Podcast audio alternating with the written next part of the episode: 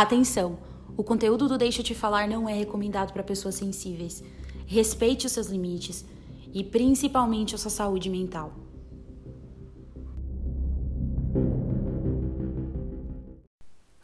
Oi, gente, aí como é que vocês estão? Vocês estão bem? Eu espero que sim. Hoje eu tenho duas coisas para falar para vocês. A primeira delas é uma coisa que vocês já ouvem bastante aqui, que é a Orelo. Eu sei que vocês já devem ter falado junto comigo. Lá vem ela fala da Orelo de novo. Mas, gente, é muito importante que vocês ouçam esse episódio pela Orelo.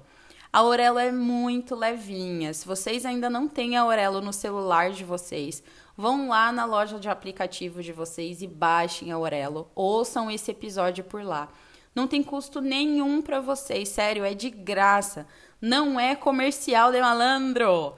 Baixem a Aurelo e ouçam esse episódio agora por lá. Sério, não vai aparecer um, um, um número de uma letra de rodapé lá para vocês e cobrar um negócio do nada, juro. Eu prometo para vocês. Ajuda muito a gente que cria conteúdo. É, gera de fato para a gente um valor quando vocês ouvem. Isso ajuda a custear os gastos, os gastos do podcast. Para fazer um episódio dá muito trabalho.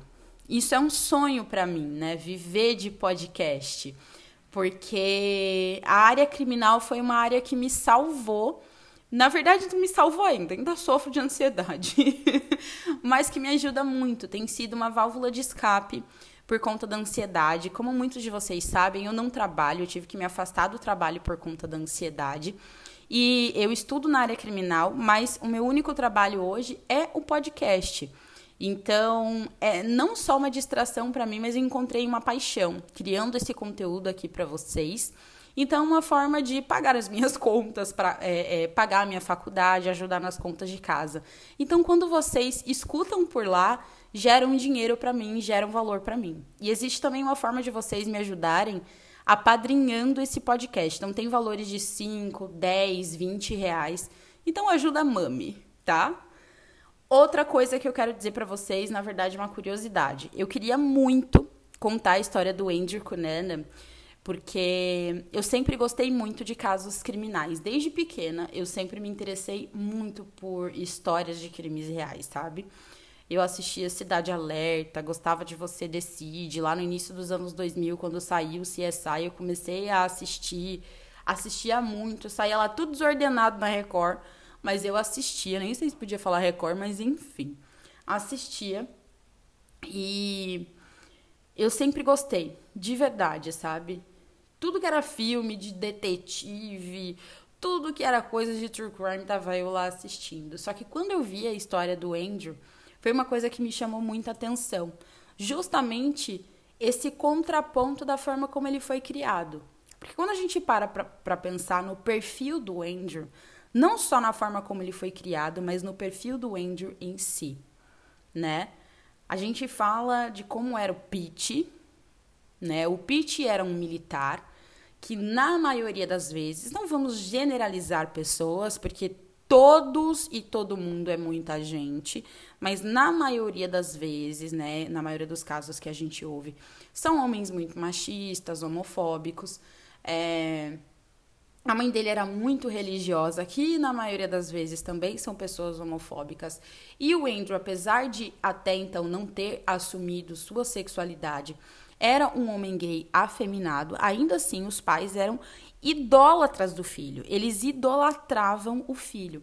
E era um amor pelo filho, uma idolatria pelo filho que era até sufocante.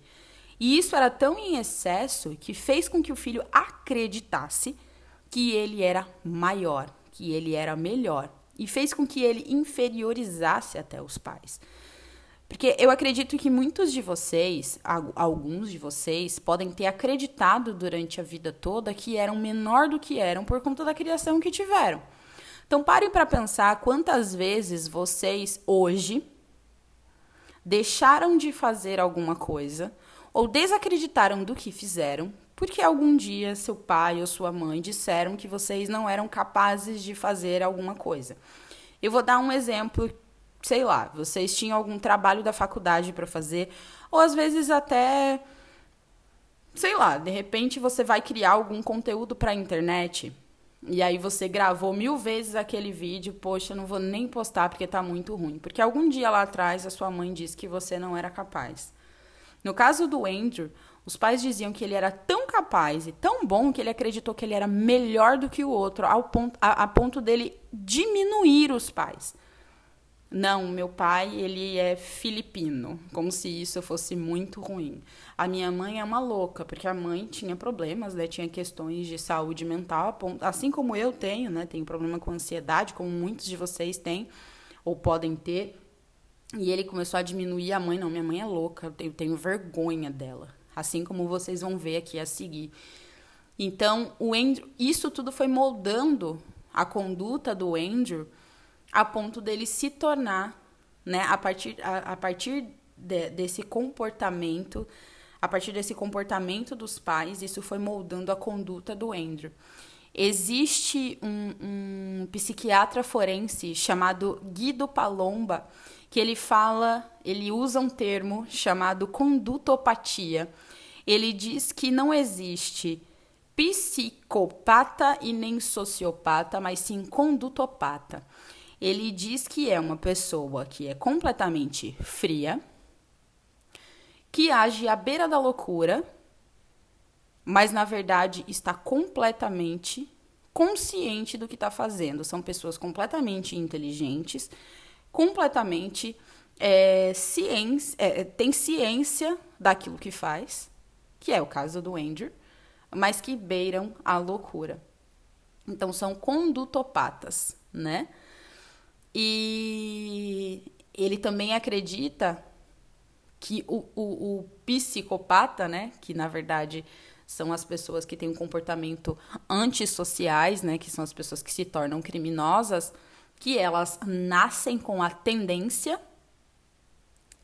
né, a, a, ao comportamento antissocial e junto a uma criação problemática, isso leva ao comportamento antissocial.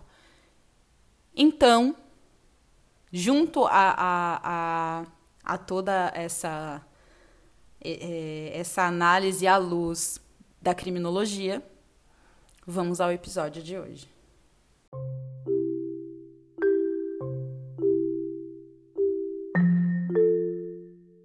Verão de 1991, Liz e Phil decidiram se mudar para Sacramento e tentar a sorte no mercado imobiliário. O ramo estava cada vez mais quente por lá. A capital da Califórnia também esquenta muito no verão. E a gente já sabe que o Andrew odeia calor, né? Então, gente, o Andrew voltou a viver com a Marianne nessa época, que estava cada vez mais debilitada emocionalmente e aí eles moravam num apartamento que era sem luxo nenhum. O apartamento tinha dois quartos e eles pagavam 750 mil dólares de aluguel por mês. E o apartamento que eles moravam ficava num prédio que ficava em frente a uma avenida que tinha um mercado assim na frente, sabe aqueles mercadões assim? E o que ele morava, esse prédio que ele morava, ficava em cima de um outro prédio de dois andares. O que não é demérito nenhum, gente, tipo, morar num lugar desse. Só que eu tô dando esses detalhes porque a gente já sabe da personalidade do Andrew, que é uma pessoa dada aí a luxos, que gosta de coisas de requinte e tudo mais. Por isso que eu gosto de dar esses detalhes, só pra gente entender qual era a situação do Andrew naquela época. Nessa fase, né, nessa época, a Dina, vocês lembram da Dina, irmã do Andrew tal ela já tinha se formado pela Universidade da Califórnia, então o Andrew decidiu retomar o curso dele de História da Arte, que ele tinha trancado por conta daquela questão lá do pai e tal. Então, pela primeira vez na vida, ouve isso. Escuta, gente, escuta isso. Senta aí rapidão se você não estiver sentado. Se você estiver fazendo seu treino, para aí rapidão, dá, para aí. Respira rapidinho. Eu sei que quando a gente está treinando, a gente precisa recupera Respira e recupera. Isso. Isso. Rapidão. Isso. O Andrew, para pagar a faculdade, começou a trabalhar. Você não ouviu errado. Ele começou a trabalhar como atendente em uma farmácia chamada Thrifty, que ficava naquele mercado, sabe? Que ficava lá na frente do, do prédio dele, do outro lado da rua, da casa dele lá. E daí ele trabalhou lá, né, nesse, nessa farmácia como atendente por três anos. Daí você deve estar se perguntando: agora o Andrew tomou jeito na vida dele? Agora o Andrew melhorou? Né? Agora eu acredito em milagre. Mas o Andrew nessa época estava trabalhando, né? Pra pagar a faculdade só. A mãe do Andrew estava trabalhando como, ba como babá, né? Ela ainda estava religiosa, ela ainda frequentava a igreja, né? E a gente sabe, né, como a história do Andrew terminou, né? Então a gente sabe que o Andrew não melhorou nada. A gente sabe muito bem aonde que o, que o, que o Andrew foi parar. Então não adianta você ficar criando esperança aí com relação ao Andrew, não. A saúde da Marianne, ela estava cada vez pior. E o Andrew não se importava com a mãe dele, nem com o fato de que ela estava fumando em excesso cada vez mais. Pelo contrário, ele tinha vergonha dela. Ele estava ficando cada vez mais agressivo, ele estava ficando agressivo com a mãe. Ele proibia que ela fosse lá na farmácia ver ele. É, eles sempre discutiam, e numa dessas discussões que eles tiveram, o Andrew perdeu o controle com ela. E ele jogou a Marianne contra a, contra a parede. E ele jogou ela com tanta força contra a parede que a Marianne fraturou o ombro. E aí ela precisou ser operada, ela teve que fazer uma cirurgia. Quando eles estavam lá na sala de cirurgia, né, enquanto ela estava esperando, ele levou ela para o hospital para fazer a cirurgia. E aí, enquanto eles estavam esperando, ela ela estava lá com ele e tal. E aí ele falou assim para Marianne: Olha, você não vai falar para ninguém, para absolutamente ninguém, que fui eu que, que empurrei você e que quebrei seu braço, porque se você falar para alguém, eu vou matar você. Então aí a gente já vai ver, né? A gente já começa a perceber o quanto a personalidade agressiva, né, do Andrew começa a, a aparecer, a se moldar. E mesmo o Andrew tratando a Marianne dessa forma desumana, né? Que é desumano. Você tratar uma pessoa desse jeito já é desumano. Agora, você tratar a sua mãe desse jeito, independentemente, gente, independentemente de como uma pessoa te trate ou de como a sua mãe te trate, isso não se faz. Agora, a sua mãe tratando você da forma como a Marianne trata, tipo, sempre com mimo e tudo mais, isso, gente, isso é desumano. E mesmo ele tratando ela desse jeito, ele continuava, tipo assim, ela continuava tratando ele com mimo, tratando ele como se ele fosse uma criança, tratando ele, tipo, ela chamava ele de príncipe ainda.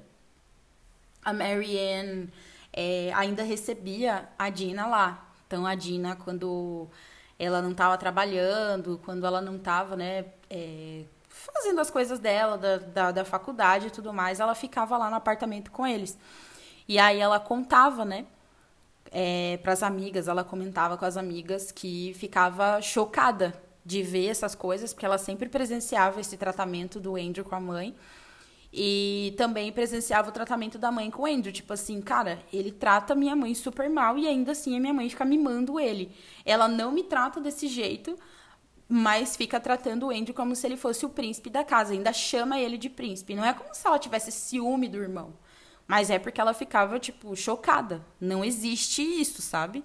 A pessoa tá te tratando desse jeito, te humilhando desse jeito.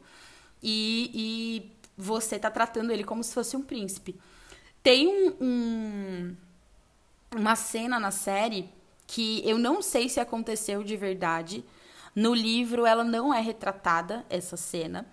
Mas eu acho que é até para mostrar o quanto era é, problemático, né? Esse, esse tratamento entre eles. Eu não sei se vocês assistiram a série, mas assistam. A série é The American Crime Story, The Assassination of Gianni Versace. Na verdade, American Crime Story, The Assassination of Gianni Versace está disponível na Netflix. Que é justamente contando não só o assassinato de, do, do Gianni Versace, mas toda a história do Andrew Cunanan. E aí tem uma cena que é bem nessa fase que a gente está aqui da vida do Andrew e aí o Andrew pede pra, pra Marianne comprar um sorvete, eu acho que é o Häagen-Dazs. E aí pede pra comprar, eu fazendo o comercial do Häagen-Dazs de graça aqui. Pede pra ela comprar um Häagen-Dazs, ela compra um sorvete mais barato. Ele fala, ai, mas eu, eu dei o dinheiro para você comprar esse sorvete, não era para você comprar o mais barato. Ele pega e joga no chão, assim. E aí ela, ai, filho, não sei o quê. Tipo, mas eu super acredito que aquilo aconteceria mesmo, sabe? Porque era assim que, que rolava o tratamento. E aí, nessa época, né, como ele ia para a faculdade, ele frequentava aquelas festas de fraternidade da faculdade. Para quem não sabe o que é festa de fraternidade da faculdade, é, não sei se vocês já assistiram esses filmes, com certeza já assistiram filmes, é, é, filmes americanos, né? Esses filmes que tem faculdade e tal. Tem ali a, o, o campus da faculdade, né?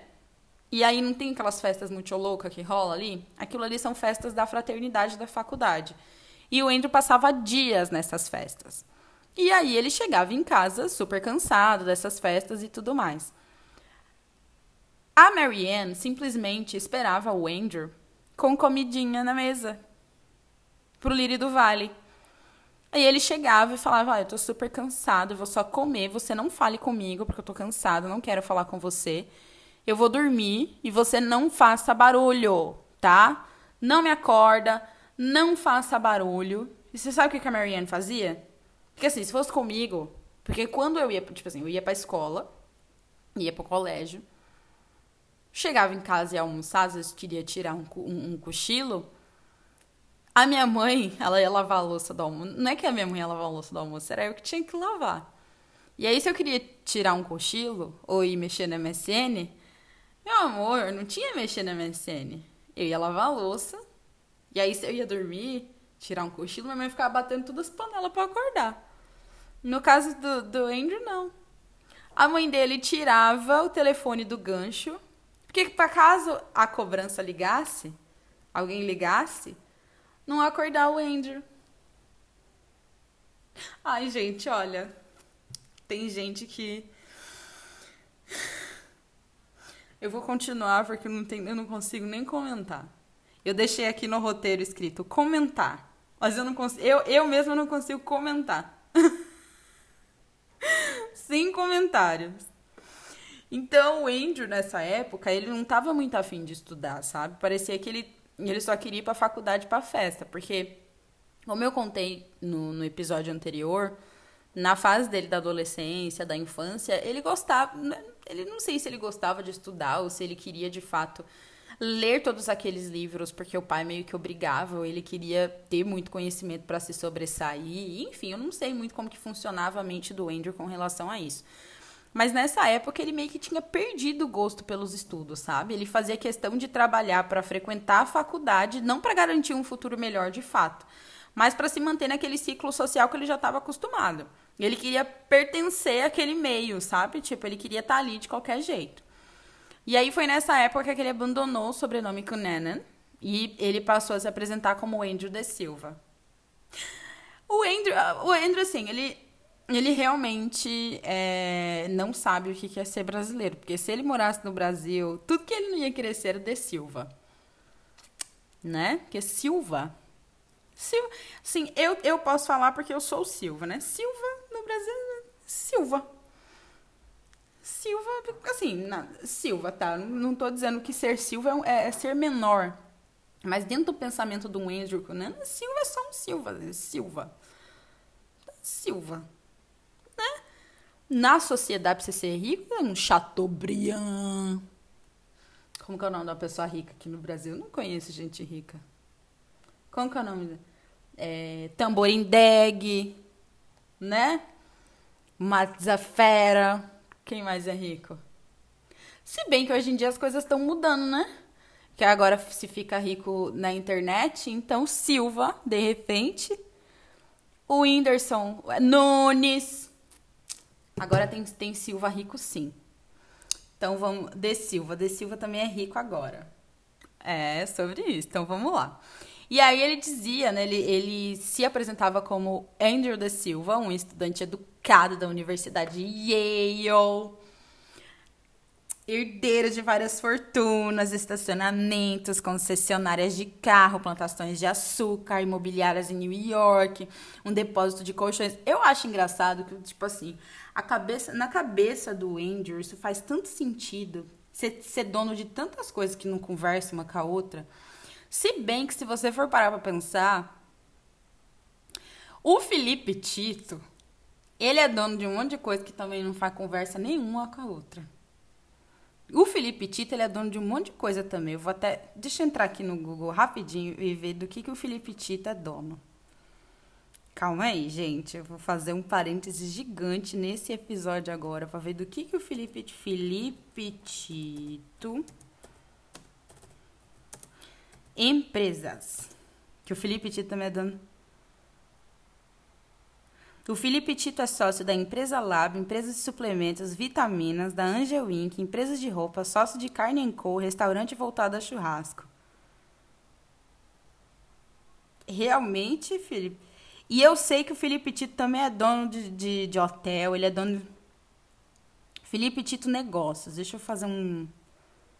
Ele é ator, modelo, apresentador, ele também é negócio, comando nas diversas áreas, atualmente sócio das empresas Deixa eu ver aqui um negócio melhor. Do nada, eu tô pesquisando as empresas do Felipe Tito. É isso. Eu sei que o Felipe Tito, eu acho que no fundo, o Andrew Cunanan, ele queria ser igual ao Felipe Tito. É isso. Enfim. Mas eu sei que o, o, o. Mas nessa época não fazia sentido nenhum né? Hoje tudo bem, hoje você pode ter um monte de coisa que não conversa uma coisa, mas nessa época você chega, eu sou eu sou estudante, sou tô na universidade Yale, sou herdeiro de fortunas, eu tenho estacionamento, concessionária, eu tenho plantação de açúcar, tenho imobiliário em Nova York, eu tenho depósito de colchão. Aí do nada ele mete um depósito de colchão. Ai, meu Deus! E meu pai é dono da Coca-Cola e, e é, do chiclete. Lembra que ele falava que também era dono do negócio do chiclete? Aí eu imitei agora mascando o chiclete. Ai, Andrew. Ele era engraçado, gente. E aí, provavelmente, né, essa é a versão do Andrew que você mais conhece. Quem assistiu a série é, conhece essa versão do Andrew, porque essa foi a versão é, do Andrew que foi escolhida, né, para introduzir o personagem dele em American Crime Story. Quem não conhece essa série, já falei, acabei de falar da série aqui, assista a série. A série foi vencedora do Emmy. A série é muito boa. Tem algumas coisas na série que vocês vão ver aqui conforme eu for contando a história, que eles deram uma mudada, mas é como eu falo, série e, e, e, filme são baseadas na história, então sempre tem alguma coisa que eles mudam. Tem ali, né, o, o, esse poder de mudar alguma coisa. Então, como é baseado, muda mesmo. Mas assistam a série. Eu falo para vocês assistirem a série por conta da atuação do, Derek, do Darren Criss. Eu acho que ele tá incrível como Andrew Cunanan. Primeiro que ele tá muito parecido. Ele tá extremamente parecido. E porque, assim, a gente não tem imagens do Andrew é, em movimento. Eu, pelo menos, nunca achei uma imagem do Andrew em movimento. Mas quando eu imagino o Andrew, eu imagino o Andrew justamente daquele jeito. Eu imagino ele se movendo justamente daquele jeito, sabe? Não sei porquê. Quando eu vi pela primeira vez a série, eu falei, cara, eu acho que o Andrew de fato era assim. Eu conseguia ver quando ele tava mentindo, sabe? era surreal, assim, a, a, é muito boa. Então assistam. Depois que vocês ouvirem esse episódio, assistam a série, mas não deixem também de ler o livro Favores Vulgares, a história real do homem que matou Gianni Versace, da Maureen, da Maureen Hort, que é o livro que inspirou a série. E que foi o livro também que eu li para fazer esse episódio, ok? Mas vamos voltar aqui para a história. Então, o Andrew Cunanan ou Anderson de Silva, Anderson. o Andrew Cunana ou Andrew de Silva Anderson. Eu quis brasileirar demais. Ele frequentava nessa época muito uma vizinhança chamada Hillcrest. E Hillcrest fica em San Diego, que é um lugar super chique, né? Hillcrest é um lugar super chique, cheio de loja, lojas de grife, livrarias, café, supermer supermercado. Mas assim, são supermercados chiques, sabe? Esses, esses supermercados tipo pão de açúcar, esses pão de açúcar assim que só tem aqueles esses esses produtos um pouco mais caros, esses produtos que geralmente você não acha em atacadão, assim, e que não tem em bairros que passa o carro do ovo, que nem passou aqui agora, é sobre. E naquela época, muitos desses negócios tinham proprietários gays, o que era muito inovador para os anos 80, 90, né? E aí eles colocavam as placas em rosa neon, estilo art deco. Quem não sabe o que é esse estilo, dá uma jogada no Pinterest para vocês verem que é super estiloso, né? Esse estilo é, art deco. É muito bonito mesmo. e aí a gente sabe que o Andrew gosta, né? Ele gostava de tudo que era sofisticado, tudo que era caro, então ali virou um lar para ele. Ele ficou frequentando ali durante bastante tempo. Só que vocês sabem que todo lugar chique geralmente é super segregado, né? Todo lugar chique geralmente é muito difícil de se frequentar, não é fácil assim de entrar. E aí vamos pensar nas blogueiras, por exemplo. A gente sabe que para frequentar os mesmos lugares que elas frequentam, tem que ter no mínimo dinheiro, certo? Ou dar uma carteirada, né? Ou você dá uma carteirada com grana ou dá uma carteirada com arroba. E a gente sabe que o Andrew não tinha dinheiro, né? E também não tinha arroba. Ou melhor, ele tinha o arroba daquela época, né? Isso não era problema para ele. Né? Então daí ele entrava, bebia, e ainda voltava com o dinheiro do troco. O Andrew, gente, o Andrew, se ele vivesse nos tempos de hoje, eu acho que o Andrew tinha pelo menos uns milhões aí de seguidores, não tinha não? Eu acho. Gente, sabe o que, que eu, eu, eu, eu tava pensando aqui? Eu acho que se o Andrew vivesse nos tempos de hoje, ele seria o, o golpista do Tinder. Eu acho que o Andrew seria tipo o golpista do Tinder. Seria tipo Ana Delve. Gente, não, não, mas ele, ele foi um criminoso, tipo assim, assassino, né? Mas eu acho que ele seria. Ele, ele, ele teria milhões de seguidores, ele seria muito popular. Porque o Andrew era. Ele, ele tinha essa coisa de ser popular. Ele conseguiria ser popular. Eu acho que ele conseguiria quando eu digo seria tipo golpista do Tinder ou a, a Ana Delve com relação a conseguir ser popular, conseguir conquistar muita gente, assim, sabe? Conseguir passar a perna numa galera. É, gente. Né? Só que aí ele começou a perceber, né, andando por ali, em, em Hillcrest, que os boys que estavam por ali, eles, eles eram meio diferentes dele, assim, fisicamente falando, né? Os caras tinham um corpão, assim, os caras meio trabalhados no whey, na glutamina, na creatina, no bronze, laranja paçoquinha. Sabe aqueles laranja paçoquinha, quando a pessoa é laranja paçoquinha? Pensa em alguém que é laranja paçoquinha. Eu não sei quem que você imaginou aí que é laranja paçoquinha, mas com certeza você pensou em alguém que é laranja paçoquinha. Eu imaginei alguém muito específico que a laranja paçoquinha. Eu não posso falar quem é, mas. Eu posso falar alguém que é laranja paçoquinha, o Trump. Donald Trump é laranja paçoquinha. Então, os boys que frequentavam lá era dessa cor. E o Andrew não tinha muita paciência pra esse rolê do supino reto inclinado, no, no pain no gain. E aí ele precisava encontrar meio que uma forma para competir, né? Já que ele queria chamar a atenção do Sugar Daddy que ficava ali no rolê que ele ia, né? Ele precisava ficar, né, à altura. Ele queria estar tá ali. Só que sem ficar igual. Ele, laranja paçoquinha ele não ia ficar, entendeu? Pelo menos isso o Andrew não ia ficar. Então, assim, o Andrew, ele se garantia no intelecto, ele sabia que, no fundo, ele, ele seria uma companhia interessante, né, nesse, nesse aspecto. Assim, você lembra dos livros que ele lia? Lembra lá do, do das enciclopédias todas que ele decorou? Então ele sabia que ele entendia de arte, ele sabia de bons, ele entendia sobre bons vinhos, ele era praticamente um sommelier, né? Ele gostava de música clássica, ele sabia, ele entendia de alta costura, se perguntasse para ele de um Armani, ele sabia. Ele, ele sabia de um, de um Versace. Ele entendia de um, de um Dolce Gabbana. Ele sabia de um Gucci. Ele sabia de um Coco Chanel. Ele sabia de um, de um. Nem sei se Erkovitch existia nessa época. Ele sabia de um... Não lembro mais de nome de nada agora. Então, assim, ele tava no papo para ele.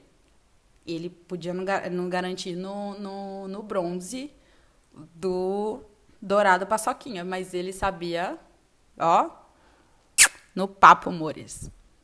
Na conversa, na lábia, tá? No. Tô tentando fazer um, um ASMR aqui, ó. Ó. No papinho. No Somebody Love. Que é assim que o Andrew, né? Sabia a vida toda levar a vida dele. Ele levava a vida na conversa. Entendeu? É, só, é que nem eu tô levando você aqui, ó. Já tem uns 40 minutos que eu tô aqui falando no seu ouvido e você nem percebeu que tá me ouvindo aqui falar esse tempo todo um monte de coisa. Você já tá aí me ouvindo há um tempão. É sobre isso. Então ele começou a cada vez mais trocar passeios, viagens por favores sexuais. O Andrew, ele começou a se prostituir, né? Então ele mantinha um relacionamento nessa época meio que instável, digamos assim, não era um relacionamento sério, com um surfista chamado Robbins. E aí foi nessa época que o Robbins apresentou para ele um arquiteto rico chamado Lincoln Aston, que ninguém sabia que era gay, o Lincoln já tinha sido casado, ele tinha 60 anos na época. E foi nessas indas e vindas que no final do ano de 1900 e 93 que ele conheceu o Jeff Trail. O Jeff era estudioso, tranquilo, ele era conservador, inclusive ele servia a marinha. E o Jeff era aquele bom moço de família, assim, que toda mãe queria ter. Provavelmente o ideal de filho que a Marianne fantasiava que o Andrew era, sabe? O Jeff, o, o Jeff Trail era um homem gay, só que ele não era assumido nem para a família, nem para os amigos, para ninguém, assim, ninguém sabia que ele era gay. Na real, nessa época que ele conheceu o Andrew, coincidiu com o fato de que ele estava cogitando a possibilidade de se assumir, ele estava pensando em se assumir para a família, para todo mundo. E aí o Jeff ficou encantado com o Andrew, porque ele viu o quanto o Andrew era dono de si mesmo, assim. Ele, ele via no, no, no Andrew o que ele queria ser. E ele queria ter assim a personalidade do Andrew, porque o Andrew falava como ele queria, andava como ele queria, se vestia como ele queria. E ao mesmo tempo, o Andrew via no Jeff um pouco do que ele queria ter também. Na verdade, a relação que ele queria ter, né? Ele queria ter uma coisa mais estável com alguém, Alguém que ele pudesse ter por perto, porque no fundo ele sabia que depois da Lizzie, que vocês lembram, lembram lá no começo que eu disse que a Lizzie tinha se mudado. Então todas as relações próximas que ele tinha até aquele momento eram por conveniência, né? Ele não tinha nenhuma relação é, real. Então eles super se encontraram ali naquele momento da vida dele. Só que o Jeff tinha duas amigas, a Judy e a Chris, que não iam muito com a cara do Andrew, não. Sabe quando os amigos avisam sobre alguém que não é muito confiável e a gente não ouve? E aí a gente quebra a cara? Na verdade, eu não sou amiga que não ouve, não. Eu sou amiga que avisa. Se você é meu amigo e tá ouvindo esse episódio aqui, lembra quando eu avisei daqueles amigos que vocês se lascaram? Escuta isso aqui. Vocês escutam isso aqui. Pois é. Então. Enfim, né? Enfim, pois foi exatamente o que aconteceu. Não só com Jeff, mas com outras vítimas que cruzaram o caminho sangrento do Andrew, né? Enfim, gente, só que enfim, né? Não, não, não foi um caminho sangrento aí para os meus amigos, né? Foram coisas menos graves, graças a Deus. Infelizmente, as pessoas que cruzaram o caminho do Andrew não tiveram a sorte de ter sido só uma fofoca, uma questão assim, né? Foi, foram coisas mais graves. As amigas do Jeff, elas falavam que a origem do dinheiro do Andrew com certeza vinham não só de prostituição, mas também de tráfico, e elas não estavam erradas. Nessa época aqui, o Andrew estava abusando muito do uso de metanfetamina, e ele também não só usava, mas vendia. O Lincoln, aquele arquiteto rico que eu falei agora há pouco, ele ficou sabendo desses excessos do Andrew e aí ele deu uma grana e pediu pro Andrew desaparecer da vida dele de vez. E foi o que aconteceu. Parece que um tempo depois o Lincoln foi morto a pauladas por um morador de rua. Eu fiz esse parênteses enorme, né, falando de, do Jeff, mas é que a partir daqui, até chegar na semana de matança do Andrew, ele começa a dar várias voltas assim na vida dele, né? Ele vai conhecer umas pessoas aqui, mas é importante falar delas. Então, a partir da morte do Lincoln, o Andrew começou a se relacionar e foi morar com um homem chamado Norman Blanchard, lá em La Jolla. O Andrew passou a consumir cada vez mais metanfetamina. E metanfetamina, gente, é uma droga muito pesada, é um cristal muito pesado ele deixa a pessoa muito debilitada, assim, é, em questão de, de, de se socializar mesmo, enfim. E o Andrew consumia cada vez mais. Ele também passou a assistir filmes de conteúdo adulto. E era um conteúdo adulto de sadomasoquismo violento, assim. E ele parecia sentir alívio e prazer quanto mais ele consumia esse conteúdo, sabe? Então a gente vê que a condutopatia, né, que foi aquele termo que eu, que eu expliquei lá, quando eu falo lá no início, é, do Guido Palomba. Então, esse, esse comportamento do Andrew, ele vai sendo traçado cada vez mais nessa fase. E ele vai caminhando, de fato, para o que vem a seguir mesmo. Então, o Norman era tudo que o Andrew precisava, sabe? Ele pagava por todos os mimos que o Andrew queria, carro, viagem, cartão sem limite para gastar, além de uma mesada de 2.500 dólares por mês. Só que o Norman queria uma relação mais séria. E o Andrew, ele não queria. Ele queria liberdade, ele queria, na verdade, era mais poder, né, gente? Porque essa liberdade, na verdade, era a possibilidade dele sair com mais homens que pudesse pagar mais coisas para ele, né? Que pudesse bancar outras coisas, outras viagens. Ele queria outras viagens, outras coisas. Ele queria o melhor dos dois mundos. Só que quem quer tudo acaba não tendo nada. Em uma das viagens do Andrew, ele foi para São Francisco.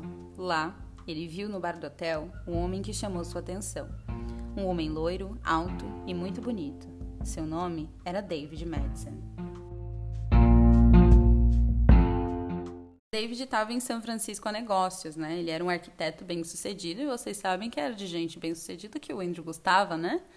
Só que parece que a química entre eles super rolou mesmo. Eles conversaram a noite toda no primeiro encontro, conversaram tanto, mais tanto, que quando eles foram pro quarto, eles conversaram também.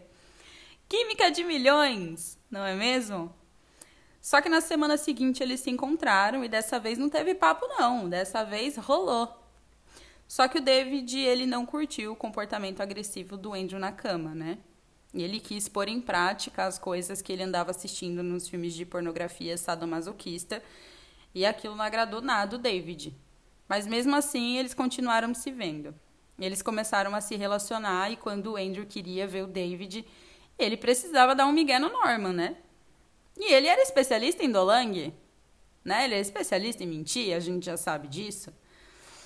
E aí ele falava que já tinha sido casado, né? Falava pro Norman que tinha sido casado e tinha uma filha. E aí ele falava que ia visitar a criança. Já pro David, ele falava nada. Ele falava que trabalhava bastante e que ele se via um pouco por conta disso. E aí ele precisava viajar muito. E aí por isso que eles não se viam tanto. Para quem era de origem filipina e já mentiu que era judeu, isso não era nada. Gente, o Andrew, ele tinha uma mente para mentir. Eu vou falar uma coisa para você. Eu não sei da onde que ele conseguia, ele tinha assim uma mente que ele inventava cada coisa.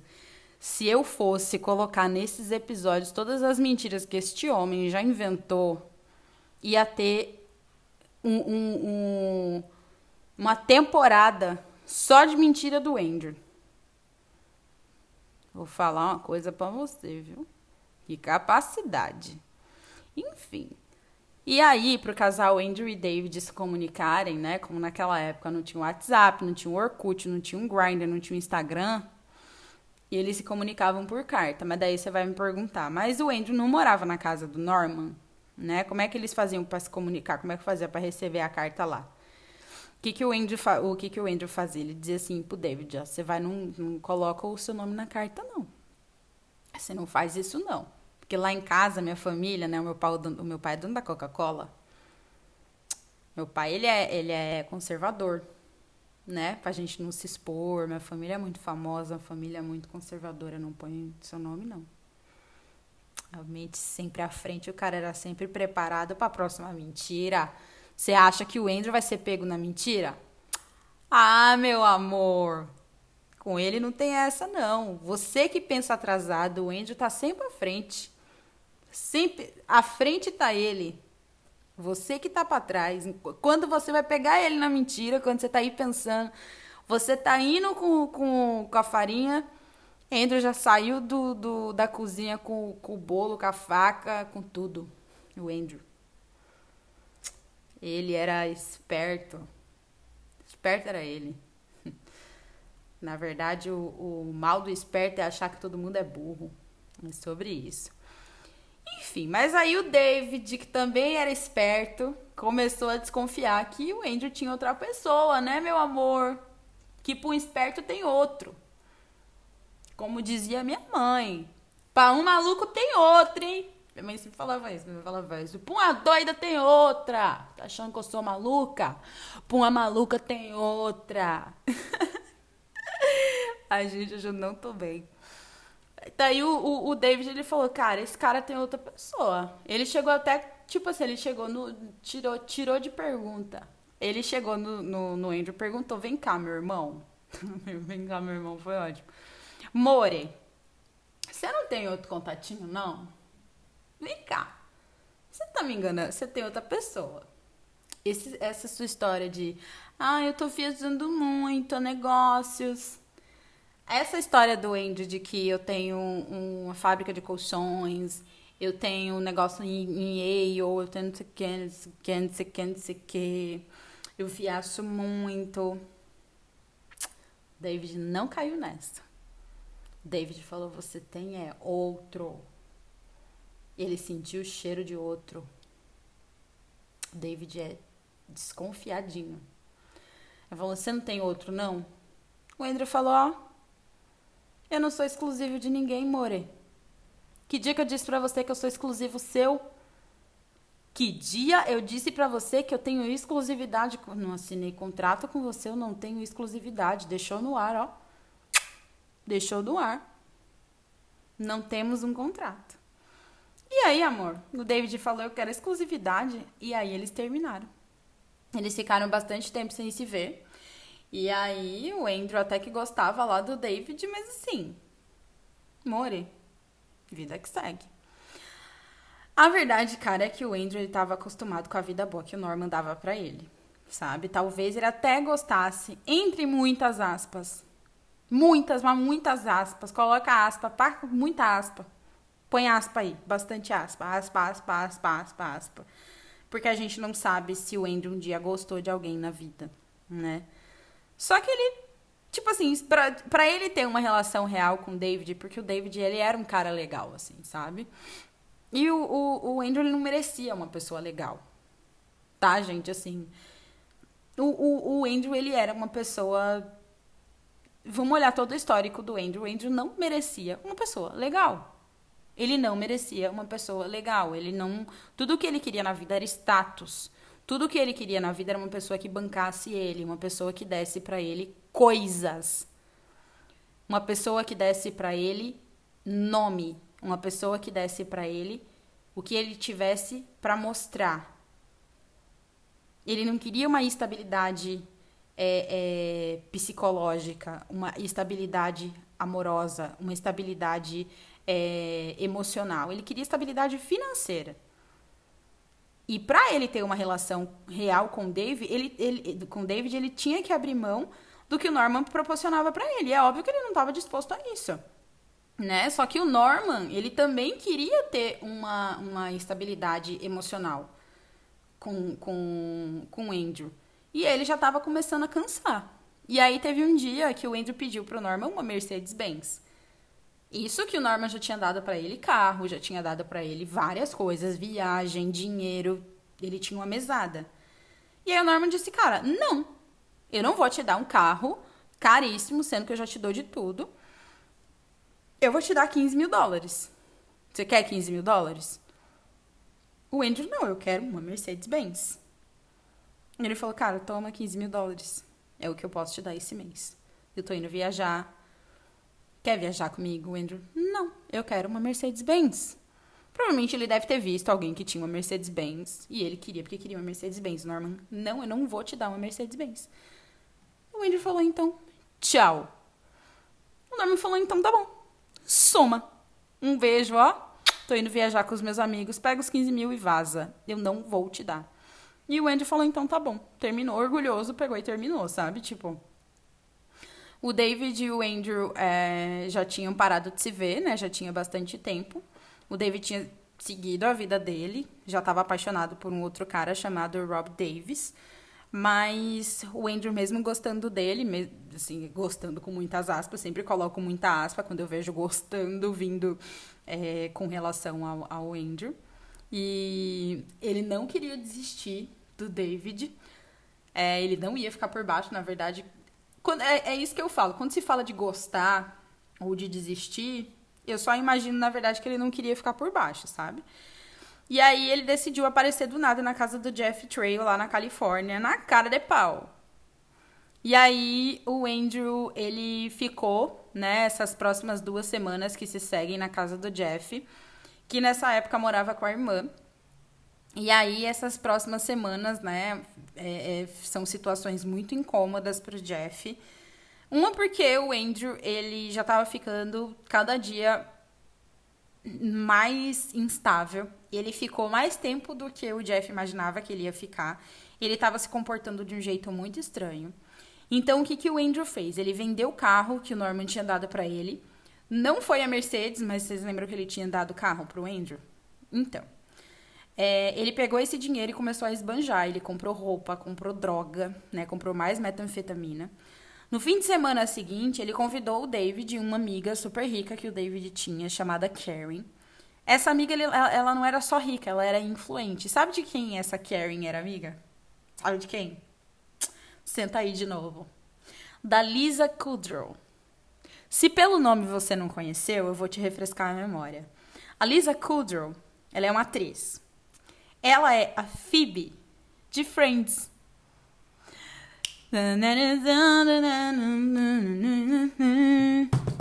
Essa mesmo, a Phoebe de Friends. Tá bom você, more? E aí ele começou a gastar, pagar conta em restaurante de 2 mil tatas, tá? De 2 mil dólares. Comprou terno da Armani pra ele, comprou um outro terno da Armani pro David pra se mostrar. Amor, ele tava esbanjando.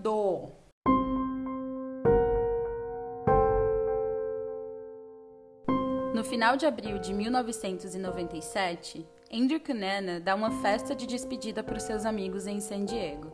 Só que ele nunca disse onde ia morar. Gente, a partir de agora eu vou contar os crimes do Andrew Cunanan. Desculpa por este este barulho de furadeira, mas eu não posso controlar os barulhos que acontecem na vizinhança, não é mesmo, meus amores? Então vamos lá.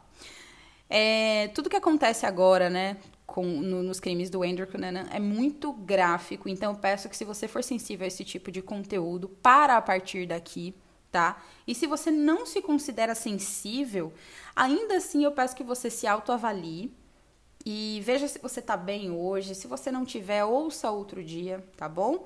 Porque às vezes a gente acha que a gente tá bem e a gente não tá, e aí ouve esse tipo de coisa e acaba ficando meio down, tá bom? Eu não quero ser responsável por esse tipo de coisa, porque assim, os crimes do Andrew são tão gráficos, são tão violentos, é de, uma, é de uma violência tão grande que na própria série foi retratado de uma forma mais amenizada. E quem assistiu a série sabe que é muito gráfico e ainda assim tá de uma forma mais amenizada. Então, assim, toma cuidado, tá bom? Preza pela sua saúde mental. Tem outra coisa que eu quero explicar aqui rapidinho para vocês. A forma como o FBI fala do Andrew é como um spree killer, que é uma nomenclatura não oficial, beleza? Porque se a gente for pensar é, na nomenclatura, é, quando a gente pensa no, no, no Andrew, a gente usaria de repente um assassino relâmpago, que é alguém que age ali. É, numa, numa ocasião de tempo e espaço ali em movimento, percorrendo uma distância é, em movimento, numa fúria. é, com um alvo muito específico, digamos assim, mas não caberia pro Andrew, sabe? Se você for pensar na forma como ele agiu. Porque ele tem um alvo em específico, que é o primeiro alvo dele. A gente vê que ele programa isso, mas o resto não é muito programado. Então a polícia usou o Spree Killer, que no português seria mais ou menos assim, é, assassino em farra, mas depois não faz muito sentido. Então a polícia usa o Spree Killer para ele, tá bom? E aí, se a gente, aproveitando que a gente está falando de nomenclaturas, eu vou contar um pouquinho das outras, que seria assassino em massa, que é alguém que mata ali num, num único lugar, é, várias pessoas de uma vez só, como por exemplo o assassino de Realengo, que entra na escola e mata várias pessoas ao mesmo tempo, e na maioria das vezes essa pessoa se mata no final. E o serial killer, que é uma pessoa que mata num, num espaço de tempo um pouco maior tá? Como, por exemplo, o Maníaco do Parque, o Ed Kemper, tá bom? E no caso do Andrew Cunanan, a polícia criou aí um, um específico para ele por conta de como ele agiu, que não se encaixava em nenhuma dessas nomenclaturas. Mas vamos para como foi aí esse decorrer da dessas semanas aí sangrentas do Andrew Cunanan, tá bom? Então o Andrew, depois da festa que ele deu em San Diego, ele ligou pro David e disse que estava indo para Califórnia passar uns dias por lá. E aí ele pede abrigo pro, pro, pro David. Ele perguntou se podia passar o final de semana na casa dele. O, o, o David ficou meio assim, só que daí ele aceitou e foi buscar o Andrew no aeroporto. Ele disse pro David que só ia passar o final de semana lá, ia ficar de sexta até segunda. Ele ligou pro Jeff também, né, quando ele chegou lá na casa do David, e pediu pro Jeff ir lá pra casa do David também para ver ele, porque disse que tava com saudade e tal. O Jeff disse que só ia dar uma passadinha rápida, porque ele ia ficar fora, né, naquele fim de semana, porque ia até a festa de aniversário do namorado dele no sábado. Então o Andrew explicou pro Jeff como que fazia para chegar na casa do David. O Jeff então foi para lá. Quando o Jeff chegou lá no apartamento do David, o Andrew recebeu ele sem dizer nada, com várias marteladas na cabeça. O Jeff morreu na hora. O David assistiu tudo sem entender absolutamente nada, ficou morrendo de medo, em choque com a cena. E aí ele disse que ia chamar a polícia. Mas o Andrew ameaçou ele, dizendo que se ele dissesse alguma coisa, que se ele chamasse a polícia, ele também ia matar o David. O Andrew precisava fugir rápido, porque senão o David podia surtar, ele podia fugir, podia fazer alguma coisa. E aí, com medo, o David acabou aceitando fugir com o Andrew também. O corpo do Jeff ficou lá no apartamento do David e aí eles fugiram. Nessa altura, o Andrew e o David já estavam muito longe e eu fico imaginando nessa hora como é que estava a cabeça do David, né? Tudo aquilo acontecendo e o, o, o Andrew surtado tinha acabado de matar uma pessoa no apartamento dele. O Andrew começou com um papo maluco dentro do carro de eu te amo, você tem que ficar comigo, você é o amor da minha vida. E aí, quando o David disse que não ia aceitar reatar a relação, que não ia voltar com ele, que não amava ele, o Andrew surtou, ficou furioso e matou o David também, com três tiros a queima-roupa. O Andrew parou o carro e abandonou o corpo do David na beira da estrada. Os vizinhos sentiram um mau cheiro que estava vindo do apartamento do David, né? Que estava vindo do corpo do Jeff. E os amigos também do Jeff tinham sentido falta dele, né? Na festa do namorado dele. E aí todo mundo começou a acionar a polícia e tudo mais, e o FBI acionou é, a galera acionou o FBI, o FBI já estava na cola do Andrew. O Andrew começou a perceber que o cerco estava se fechando e aí ele lembrou nessa hora do amigo dele. Na verdade, não era amigo, era um antigo cliente dele. E aí ele ligou para esse antigo cliente, que era um milionário chamado Liming. Esse homem tinha 72 anos. E aí ele estava sozinho em casa quando o Andrew ligou, porque a esposa dele tinha ido viajar. E aí o Andrew chegou lá, ele não apresentou nada estranho, não aparentou que nada estava acontecendo. E aí ele contou pro Lin que estava querendo testar algo novo com ele, chegou lá, né, dizendo que, que eles queriam transar e tudo mais. E aí convidou o Lee para ir para a garagem dele. Chegando lá, o Andrew amordaçou e vendou o Lee. Ele só não esperava que o Andrew daria vários golpes de faca por todo o corpo dele. O Andrew pegou uma serra elétrica que estava ali próximo e decapitou o Lee. Atropelou o cadáver diversas vezes, transformando o corpo em uma pasta de carne. Horas depois, pegou o carro do Lee e fugiu. Através de um descuido da polícia, o Andrew logo descobriu que o automóvel era monitorado. Em um momento caótico, ele foi se abrigar num cemitério em New Jersey. Lá ele assassinou e roubou o carro do coveiro que cuidava do local, chamado William Rizzi. O Andrew dirigiu mais um pouco e encontrou um lugar para ficar em Miami. Ele passou uns dias por lá. Na TV, nos jornais, nas revistas, não se falava em outra coisa. E quando o Andrew percebeu isso, ele começou a ir todos os dias numa banca de jornal comprar os exemplares que falavam dele. Afinal, né, ele finalmente estava famoso. O Andrew se lembrou de quando o Pete ficava dizendo o quanto ele era especial, do futuro brilhante que ele tinha. Então, aquele era o momento de dar um passo maior. Ele precisava de uma vítima que fizesse o nome dele ficar mais conhecido, mais famoso. E foi nesse momento que ele lembrou do Gianni Versace.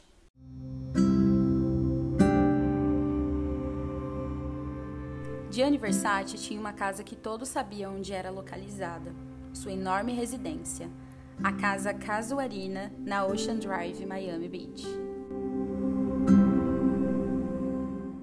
O Andrew passou dois meses planejando matar o Gianni Versace.